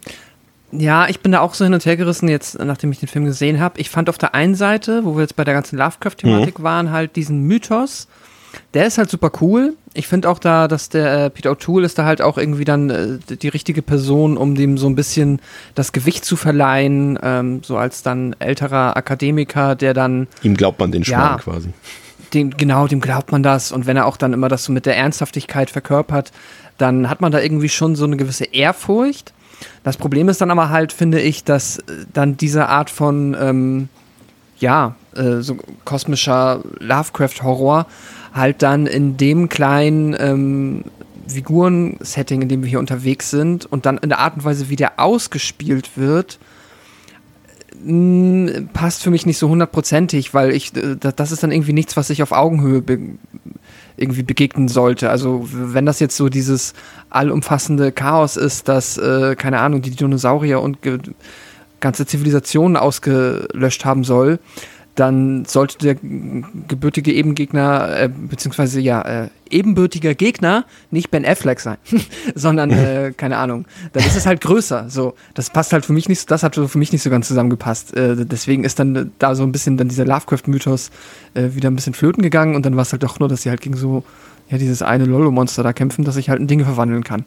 Mm, und davon abgesehen, ja, ist auch für diese Art von Geschichte das ähm, einfach nicht der richtige Stil, glaube ich. Plus halt, ähm, dass es dann halt, äh, ja, bei den Pacing-Problemen wollte ich auch noch sagen, dass ich das auch unterschreibe. Also so als reiner Monsterfilm, also wieder mehr Richtung The Faculty. So, da, da finde ich, da passt es so ein bisschen, äh, da, wenn man sich das mehr in dem Rahmen vorstellt und das ignoriert, dass es jetzt so diese krasse Hintergrundgeschichte hat zu diesem Monster. Ich finde, dann klappt es besser. Ähm, aber sobald es dann immer dieses große, ähm, ja, alte Chaos sein muss, das da irgendwie äh, mit drin steckt, ähm, dann verliert das, das so ein bisschen für mich.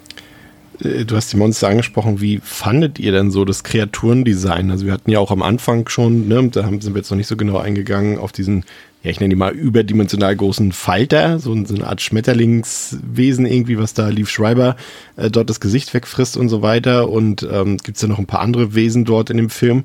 Ähm, André, wie fandst du die? Also die Effekte, die stammen ja äh, von KNB teilweise, ne? also der Effektegruppe um Greg Nicotero. Ähm, sind ja auch viele handgemachte Effekte bei, ne? auf die vielleicht äh, besonders im letzten Drittel eher schwierigen CGI-Effekte gehen wir später noch ein. Aber wie fandst du die?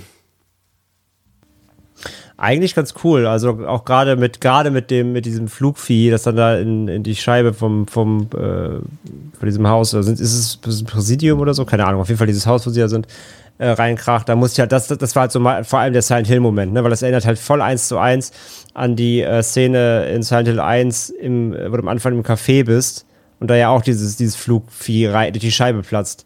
Was sehr ähnlich aussieht. Also da, da, da war so meine auch große Parallele, wo ich gesagt habe, ey, Moment, kenne ich. Ähm, aber ja, nee, die, die funktionieren ganz gut und äh, dass man zumindest auch so ein gerade auch, das ist ja die Szene, wo zum ersten Mal auch so wirklich was manifest Tiertes passiert. Vorher ist ja wirklich sehr viel einfach nur, ne, was ist hier los, äh, unbekannt und äh, Rätselraten. Das ist ja so die erste Konfrontation. Du merkst, okay, da ist schon was, auch was physisches, bedrohliches. Mhm. Ähm, das mag ich schon ganz gerne und die Effekte, wie du sagst, sind eigentlich echt ganz ordentlich, was das angeht. Gibt ein paar schöne hand, handgemachte Momente, aber ja, wie du sagst, auch auf der Gegen Gegenseite eben natürlich auch ein paar CGI. Ähm, äh, Szenen, die in die Jahre gekommen sind, safe. Also, das muss man auch ganz klar sagen. Aber ja, dass es eine Mischung hält aus, gibt, gibt Parts, wo es, wo man, wo man nicht viel sieht oder wo, wo, wo es nichts Haptisches gibt, aber dann auch klar eben ein bisschen Monster-Action drin ist. Äh, die Mischung finde ich eigentlich ganz gut und wie gesagt, da, die, zumindest die handcrafted Sachen, die sehen soweit auch ziemlich cool aus. Theresa, ich habe das Gefühl gehabt, dass sich ähm, der Film so ein bisschen darauf verlässt, ne? so ein bisschen auf das Creature-Design, aber vor allem schafft er es aus meiner Sicht irgendwie nur, den Horror über Jumpscares zu erzeugen. Ich habe irgendwie leider, weil ich fand, wie gesagt, ne, das, was da erzählt wurde, das fand ich super atmosphärisch, super spannend und gerade die erste halbe Stunde, da dachte ich, ey mein Gott, das, du kannst hier so viel geilen Grusel draus machen. Aber ich finde, der Film versucht das irgendwie gar nicht und versucht eher irgendwie so mit simplen Jumpscares uns irgendwie zum Erschrecken zu bringen. Das hat für mich irgendwie nicht so funktioniert. Jetzt frage ich mich gerade, ob ich schlecht aufgepasst habe, weil ich eigentlich Nö, gar nicht, nicht, spontan so viele Jumpscares irgendwie mir in den Kopf kommen. Es waren nicht viele, also, aber wenn man sich erschrecken sollte, dann war es halt ein Jumpscare, fand ich. Also so fünf, sechs ja. bestimmt.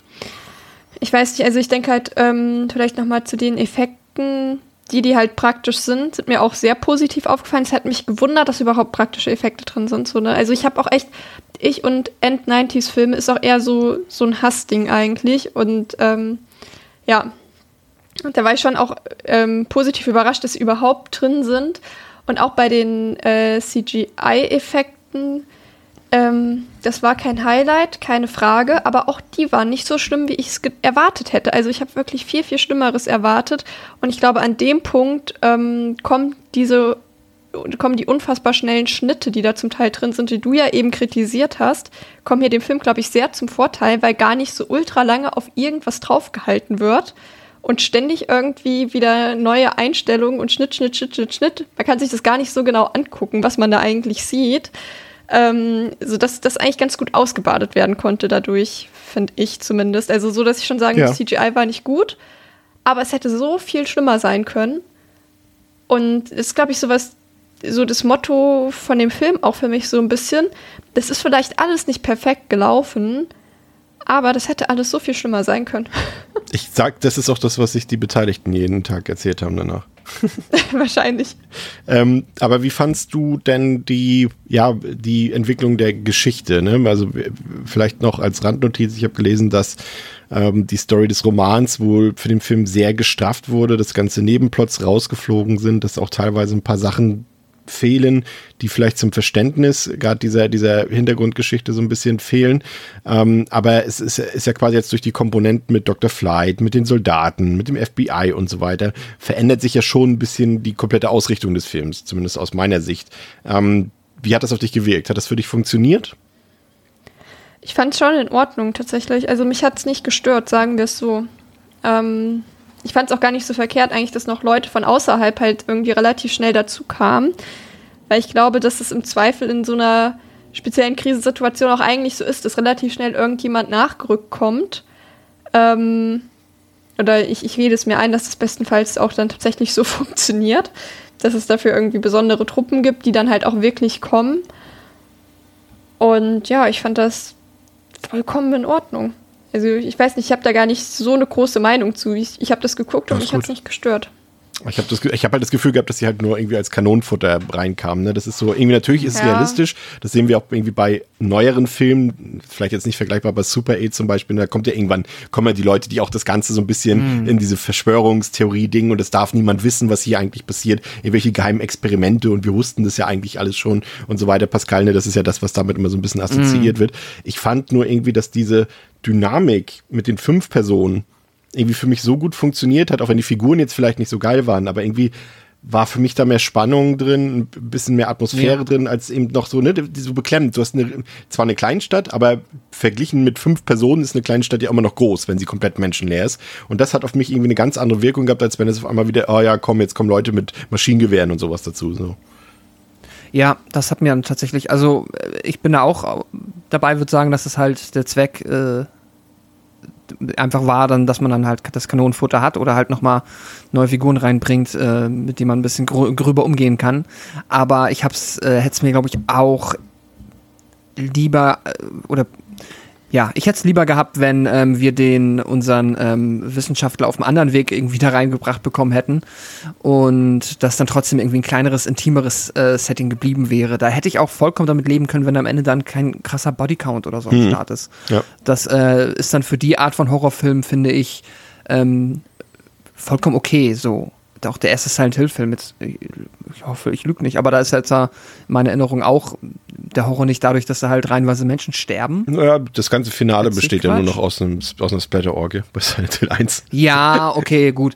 Aber ihr wisst vielleicht, was ich Ja. meine. Also es geht mir nicht darum, dass ich jetzt hier wie in einem Slasher-Film irgendwie Kill, Kill, Kill und äh, das muss da ähm, irgendwie so in die Richtung passieren, sondern äh, da hätte ich gerne auch, glaube ich, noch mich ein bisschen wohler gefühlt mit einem kleineren, intimeren Setting, aber hat jetzt auch für mich den Film nicht komplett äh, zerrissen, dass die damit reingekommen sind und ähm, ja, hat nur so ein bisschen halt die Ziellosigkeit des Films für mich wieder unterstrichen, dass ich das Gefühl hatte, okay, er weiß nicht so richtig, äh, in welchem Subgenre wir jetzt hier uns dann am Ende wirklich ähm, niederlassen wollen, sondern versuchen so ein bisschen, äh, ja, alles so aus allen Richtungen mit einzufangen und sind am Ende aber, ja, so alles ein bisschen, aber nichts richtig.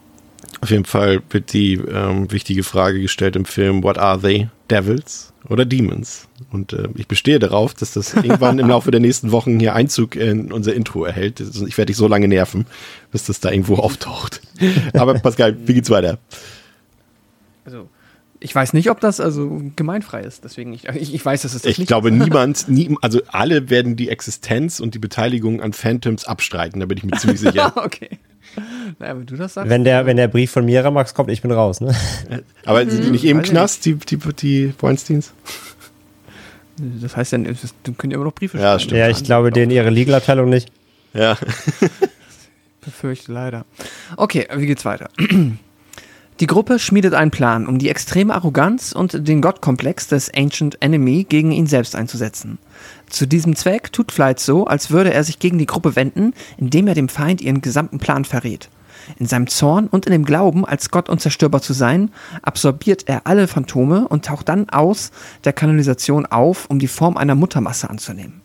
Hammond und die Paley-Schwestern feuern die Bakterien auf den uralten Feind, bevor er sich mit Hammond in den Untergrund zurückzieht. Während die Paley-Schwestern es mit Wargles Phantom zu tun bekommen, tötet Jenny es scheinbar mit einer Waffe, die die Bakterien enthält. Hammond findet den Ancient Enemy, der die Gestalt des Jungen angenommen hat, den er bei einer FBI-Drogenrazzia versehentlich getötet hat. Als der Junge ihm die letzte Fiole entreißt, schießt Hammond darauf, um die Kreatur dem Inhalt auszusetzen. Es stirbt an den Bakterien. Obwohl Hammond, Lisa und Jenny versichert, dass die Kreatur verschwunden ist und die Stadtbewohner in Frieden leben, gibt Flight zu, dass der alte Feind seinen Sieg errungen hat, da er beschlossen hat, der Welt mit einem Buch über die Ereignisse in Snowfield zu berichten. Einige Zeit später, als Flight in einem Interview über sein Buch Ancient Enemy befragt wird, streiten sich zwei Barbesucher über die Existenz von außerirdischem Leben. Als sie in der Nähe Gelächter hören, drehen sich die Gäste zu Waggle um, der sie fragt, ob sie etwas Interessantes sehen wollen. Ja, ähm, Theresa, äh, be bevor du gleich äh, appellieren darfst, warum der Film vielleicht besser ist, als es äh, wir drei dir jetzt auftischen werden, ähm, mhm. ich muss gestehen, André, dass ne, du hast es vorhin auch schon gesagt, die zweite Hälfte fällt für dich deutlich ab. Ich muss auch sagen, spätestens hier, als dann der große Masterplan entwickelt wird, äh, wie man das Ganze auflösen kann, muss ich sagen, boah, das ist mir dann doch irgendwie zu unglaubwürdig, zu weit hergeholt und da sogar fast irgendwie nicht gut genug erklärt, dass das für mich irgendwie glaubhaft funktionieren kann. Und ich muss gestehen, und das passiert echt selten, dass ich da gedanklich auch völlig ausgestiegen bin. Also ich glaube so, ich mochte noch diese eine Szene, in der Peter O'Toole da ähm, so draußen, als es anfängt zu schneien, ne, und er steht so in dieser Totenstille draußen umher und plötzlich so wie aus dem Nichts stehen die ganzen Bewohnenden von, von Snowfield da vor ihm. Mhm. Das war schon ein Moment, da dachte ich so, oh, das war nochmal geil. Aber alles andere fand ich so uninteressant und so unelegant gelöst für den Film, dass ich da echt nichts Gutes mehr rausziehen konnte. Ja, das äh, meinte ich ja wieder auch eben. Also dem fehlt halt wirklich so ein, dem fehlt, dem fehlt die Idee fürs Finale so richtig. Es gibt Einzelmomente, aber wie gesagt auch, und das ist dann so, es wird so, es wird so, so greifbar alles, mir zu greifbar für die eigentliche Idee wie gesagt, dann mit, den, mit diesen Bakterien, ne, das ist eher so was, es kriegt so was Biologisches, obwohl es halt zu Beginn eigentlich eher klar was Außerweltliches oder ja, was, was ungreifbar, undefinierbares ist. Ähm, und es wird halt mir am Ende auch zu, zu, zu, zu haptisch irgendwie und zu, zu biologisch, sag ich mal.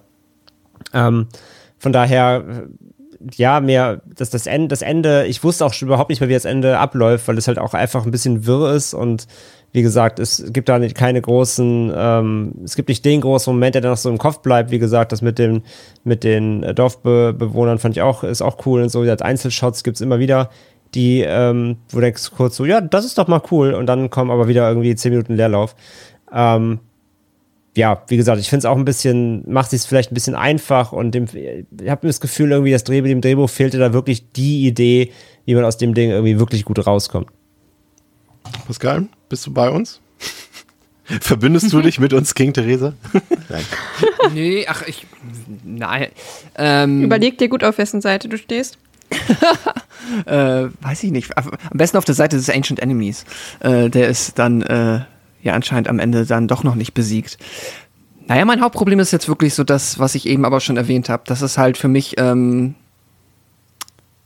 hm, wenn es jetzt halt nur so ein Monster wäre, das jetzt hier irgendwie auf einmal aufgeploppt ist, dass man dann, dann hätte sich irgendwie, keine Ahnung, für mich besser angefühlt, dass die jetzt halt äh, da so ein Duell gegen haben. Ähm, deswegen, ich finde das Ende per se nicht komplett beschissen, aber ich hätte mir halt so sehr was anderes gewünscht, weil der Film ähm, gerade so im ersten Drittel und dann aber auch, wenn es halt in die Exposition geht, ähm, solche anderen Fässer für mich aufmacht oder mir halt so die Hoffnung vermittelt, dass wir hier eine andere Art von Horrorfilm präsentiert bekommen, als wie es dann halt ähm, ja am Ende ähm, mehr oder weniger dann ausgeht. Und äh, die Art und Weise, ja, wie sie da mit dem Monster umgehen, ist halt nicht todeskreativ, aber ähm, auch irgendwo wieder in Ordnung, wenn wir jetzt auch mal wieder so im King-Kosmos vergleichsweise unterwegs sind würde ich jetzt so für Filme, die für mich in diese Kerbe schlagen, eh immer nicht mit dem geilsten Ende irgendwie, ähm, also damit einfach rechnen, weil es also zumindest in meiner subjektiven Wahrnehmung eh immer etwas ist, wo es dann bei den allermeisten Geschichten eher um die Idee und ähm, den, den, den Weg irgendwo hingeht, als dann halt zum Abschluss und die halt dann öfter mal so ein bisschen, ähm, ja, keine Ahnung, generischeres und langweiligeres Ende haben, als man es für so eine fantastische Geschichte irgendwie erwarten würde. Und so dieses Gefühl hatte ich hier auch. Ich fand das dann am Ende so ein bisschen, hm, naja gut, äh, die letzte, letzte Szene mit Leaf Schreiber ist dann irgendwie nochmal ganz charmant, aber einfach nur, weil Leaf Schreiber das äh, geil spielt, dass er halt dann nochmal äh, der, äh, ja, jetzt das Creepy Monster ist, das da ähm, anscheinend weiter irgendwie unterwegs ist. Aber so, ich glaube, summa summarum, ich fand, wenn ich jetzt sage, ich fand das erste Drittel eigentlich ziemlich vielversprechend und äh, cool und hat mir viel Freude bereitet. Dann das zweite Drittel eher so, hm, jetzt okay, finde ich, finde, findet, ver verliert sich der Film. Dann ist das Finale für mich, glaube ich, so in der Mitte dazwischen. Weil ich aber auch da dann schon wieder nicht mehr mit was wirklich Großartigem gerechnet habe. Ich, ja, ich muss, muss auch noch mal kurz auf die also CGI, also Theresa, du hast ja vorhin gesagt, also ne, ist natürlich ähm, subjektiv und Geschmackssache, dass du äh, die noch okay fandest und nicht so schlecht wie gedacht vielleicht für die Ende der 90er Jahre. Ich fand die echt unzumutbar. Also ich weiß nicht, vielleicht lag es daran, vielleicht hatte ich mit der Blu-ray aus Spanien noch die beste Bildqualität, aber Ich, wollt- ich habe das ja schon mal gesagt, dein Fernseher ist zu gut und du hast zu viel Geld für anständige Versionen, weil ich dachte mir nämlich auch so 4,99 für HD, I doubt it, 3,99 SD, los geht's, ich sehe eh keinen Unterschied, ich hätte keine Lust, meine Brille aufzuziehen. es war, also gerade wenn ich da diese, anfangen zu tun. diese eine Strudel da, wo die da so, nee, das war, da, oh nee. Ich dachte so, das kann doch nicht euer Ernst sein, weißt du, da Aber haben es die ist halt doch auch schnell wieder weg. Ja, aber es ist halt da und es ist wie, ähm, ich glaube, ich hatte es äh, letztes Mal schon irgendwo gesagt, es ist, es fällt, wenn die handgemachten Effekte relativ gut sind, dann fällt es umso drastischer auf, wenn die CGI-Effekte auch dabei sind und halt nicht auch nur annähernd so aussehen. Und dann fällt das halt noch doller auf, finde ich. Wenn jetzt alles von vornherein CGI gewesen wäre, auch die Kreaturen und so, dann wäre das vielleicht gar nicht so drastisch gewesen. Aber da ich ja sehe, dass sie es auch hätten besser machen können oder auch besser gemacht haben, deswegen, ja. Aber ja, äh, die gehören die Worte. Ähm, was, was ist für dich im Finale äh, passiert? Und ja, kannst gerne auch schon ins Fazit dann übergehen anschließend. Ja, dann würde ich das einfach, glaube ich, ähm, direkt Ja. machen. Also ja, das Finale ist definitiv nicht das Highlight vom Film. Also das kann ich nun wirklich auch nicht behaupten. Aber als der Film durchgelaufen ist, dachte ich mir so, ach ja, das war doch gut. So. ähm, ich habe mir tatsächlich da auch gar nicht so, so jetzt einfach so ganz impulsiv dachte ich so, ja, ich habe Schlechtes erwartet und ich fand es echt gar nicht so schlecht. Und ähm, ja, wenn ich gerade an das Finale zurückdenke, ich weiß, es hat mich so ein bisschen gestört. Das ist so mehr oder weniger ja zwei oder dass der Showdown nicht dann kam, als ich dachte, dass er kommt, und zwar mit diesem riesen Wirbel, das, das ja eigentlich gar nicht so das letzte war, was bekämpft wurde. Das hat mich so ein bisschen gestört, weil mich nervt es immer übel, wenn ich denke, jetzt ist es vorbei und dann kommt doch noch irgendwie ein weiterer Kampf und ich denke mir immer nur so, oh, hätte jetzt auch irgendwie gereicht eigentlich. Ähm, ja, das hat mich so ein bisschen am Ende gestört. Nach Logik habe ich da jetzt nicht so super viel gesucht, ehrlich gesagt. Ähm, ja, allgemein habe ich dem jetzt tatsächlich vier Sterne gegeben. Es wird mich nicht wundern, wenn er beim nächsten Mal nur dreieinhalb bekommt. Aber ich- mich wundert, also ich freue mich tatsächlich, dass ich mit so einer schlechten Erwartungshaltung drangegangen bin und trotzdem mich gut auf den Film einlassen konnte, offensichtlich. Ähm, und ich glaube, ich profitiere halt sehr davon, dass ich sowas richtig grottig Unterirdisches erwartet habe, weil es ist jetzt auch schon häufiger The Faculty gefallen und es ist relativ interessant, dass ich den mit einem Stern bewertet habe, weil ich den gehasst habe. Oder gucke ich, was ihr dem allen gegeben habt. Da dachte ich mir so, na gut, also wenn es heute auseinandergeht, Dann wundert uns das nicht, auch dass du Phantoms magst. ja, also da dachte ich mir so, da gucke ich lieber noch achtmal Phantoms als einmal Faculty, ehrlich gesagt. Ähm, also da scheint, glaube ich, so einfach auch, äh, glaube ich, die Schmerzgrenze für bestimmte Dinge eine andere zu sein. Also selbst Ben Affleck würde lieber achtmal Faculty gucken als einmal Phantom. Das ist aber Ben Afflecks Problem und nicht meins. Wie André letzte Woche gesagt hat, wenn die Leute irgendwie, äh, nicht, letzte Woche, also in der, ja, in der Zukunft. in der Zukunft sagen wird, wenn die Leute äh, schlechte Filme, äh, gute Filme nicht gerne gucken, so dann ist es deren Problem und nicht meins. Ähm, exakt, das würde ich an dem Punkt gerne auch noch mal so sagen. Ähm, genau. Ich finde, wie gesagt, alles nicht so schlimm wie erwartet. So die Grundprämisse sehr, sehr cool. Einige Sachen nicht so gut gelaufen. So Character Writing, so okay. Äh, Auflösung, okay. Aber irgendwie doch am Ende des Tages alles sehr atmosphärisch und stimmig. Mehr Practicals als gedacht. CGI wird durch schnelle Schnitte so doll zerschnitten, dass man es eigentlich fast gar nicht mitbekommt, dass es da ist.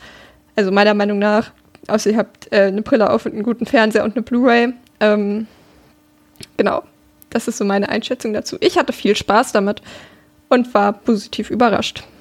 Vier Sterne. Ja, äh, ich bin jetzt auch nicht so so so ähm, drastisch, wie es vielleicht äh, klang, weil ich einfach die ersten 40 Minuten wirklich sehr gut finde. Ich finde, da eine fantastische Atmosphäre da. Ist, ich muss halt ehrlich sein, es ist für mich gibt's kaum eine bessere Setting-Einführung oder ein besseres Setting in irgendeinem Film als dieser Anfang dort. Also ich habe das so geliebt, so, ne, diese, dieses kleine abgelegene Städtchen da in den Rocky Mountains fand ich einfach super und auch so diese verlassene Stadt, das hat alles geile Vibes gehabt für mich, es hat richtig Spaß gemacht, fand ich super kurzweilig, hatte eine schaurige Atmosphäre ähm, und das wirkte so ein bisschen, gerade wenn man es dann halt mit der zweiten Hälfte vergleicht, eher wie so ein äh, wie so eine Pilotfolge von einer geilen Serie. Wie Pascal vorhin schon gesagt hat, so wie Twin Peaks. So einfach die Auftaktfolge von irgendwas Mysteriösem. Ähm, so, eine, so, eine, so, eine, so eine Serie halt. Und nach 40 Minuten ist die Pilotepisode vorbei. So, und ich habe aber nie wieder weitergeguckt danach. Wünschte ich mir zumindest.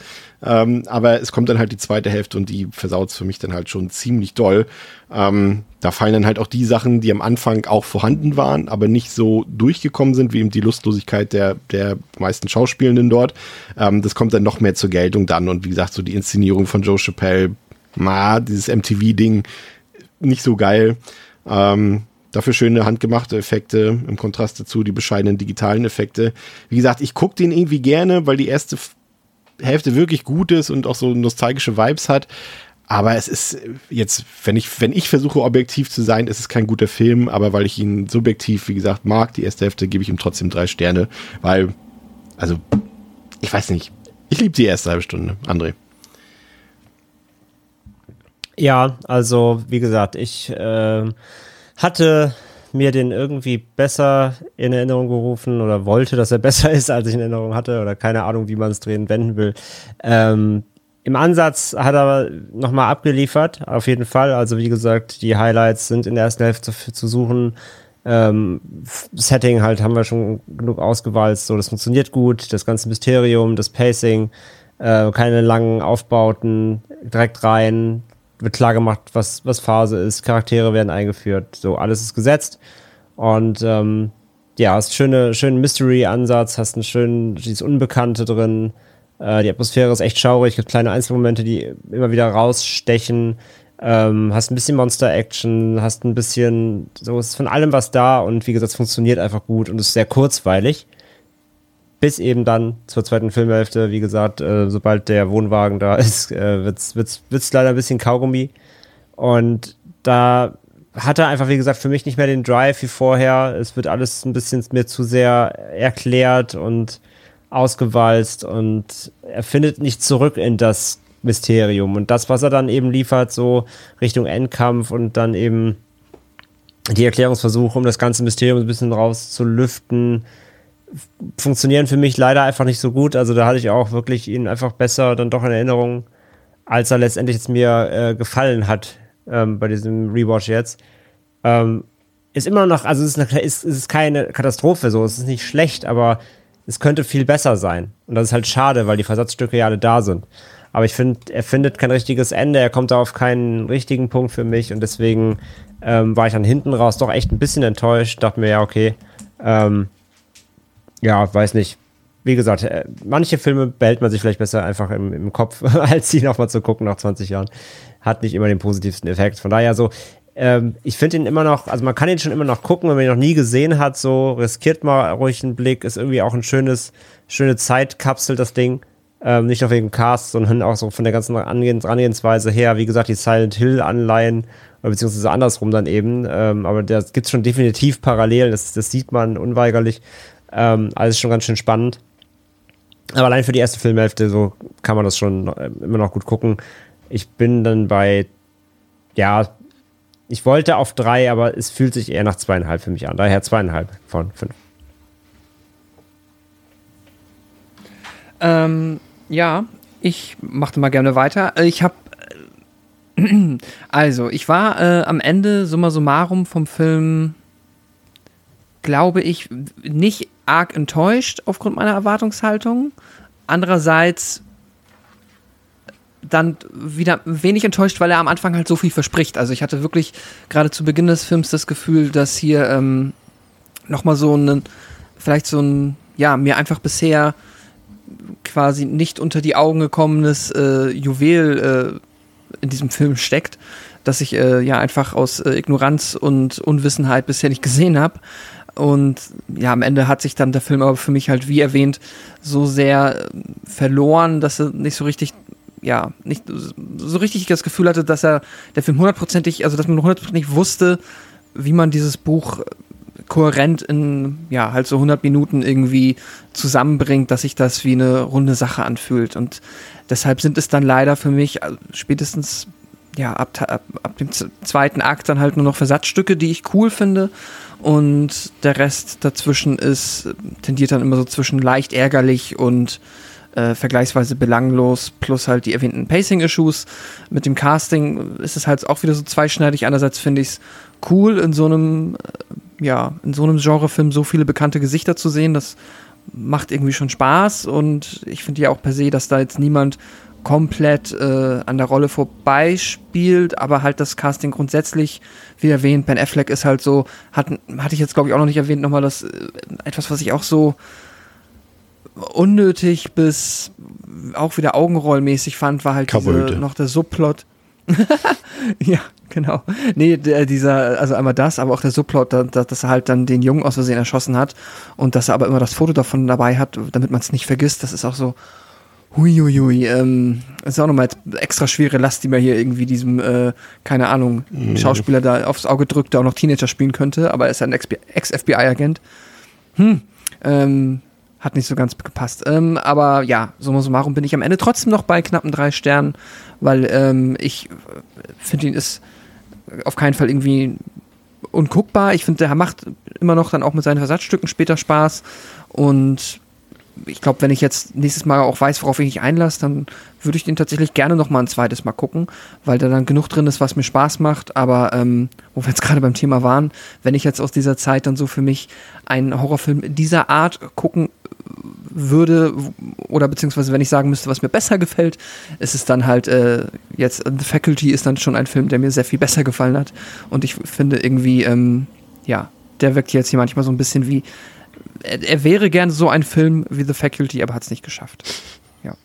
Wunderbar. Ja, dann haben wir es doch. Ähm, in der nächsten Woche reden wir über einen Film, der ja gar nicht so bekannt ist, über einen Slasher, nämlich über Cherry Falls.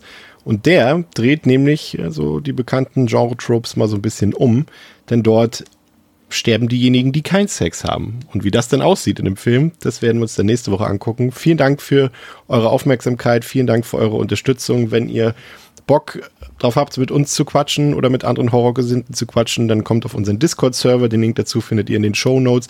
Und wenn ihr Bock habt, uns mit einer extra Mark zu unterstützen und dafür ein bisschen Bonus-Content zu bekommen, wie zum Beispiel mit uns zusammen Watchpartys zu veranstalten, dann unterstützt uns gerne auf Steady. Den Link dazu findet ihr auch in den Show Notes. Bis zum nächsten Mal bei Devils and Demons mit André, mit Pascal, mit Theresa und mit mir. Macht's gut. Tschüss. Tschüss.